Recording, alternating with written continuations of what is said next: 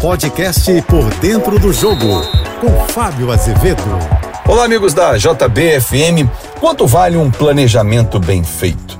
Bom, talvez seja difícil mensurar, mas vamos a alguns números que são importantes. O Flamengo tem ficado nas competições internacionais há alguns anos, consecutivamente jogando a Libertadores, chegando à final de Recopa, Supercopa do Brasil, batendo campeão brasileiro.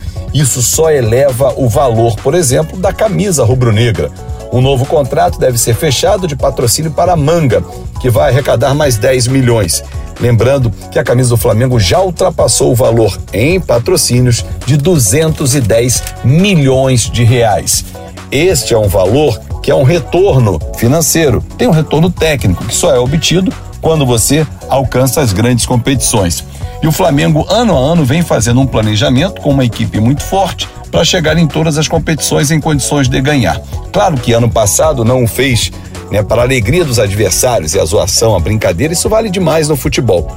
Porém, é importante frisar que o Fluminense já está nessa esteira, nesse caminho de planejar, já bateu campeão da Libertadores. Com isso, consegue mudar também os seus patrocinadores, elevar o nível das negociações. Isso só aumenta a visibilidade e principalmente rentabilidade. Quer um outro exemplo?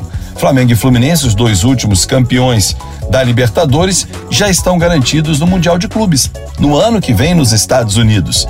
Ou seja, são duas equipes que vão para a parte internacional das suas vidas institucionais.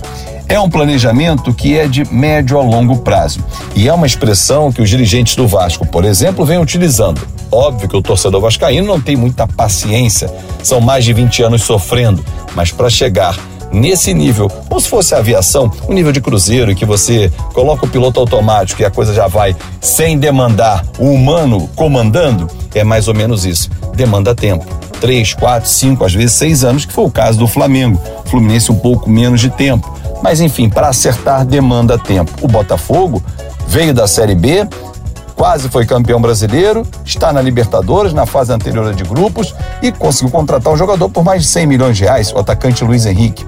É, os clubes começaram a entender que planejar é o melhor remédio para ter longevidade de conquistas e arrecadação. Flamengo começou, Fluminense foi Botafogo está indo, resta o Vasco, que está engatinhando no processo quando virou SAF e agora começa a ter as contas mais em dia e comprando jogadores, algo que não acontecia num passado bem recente.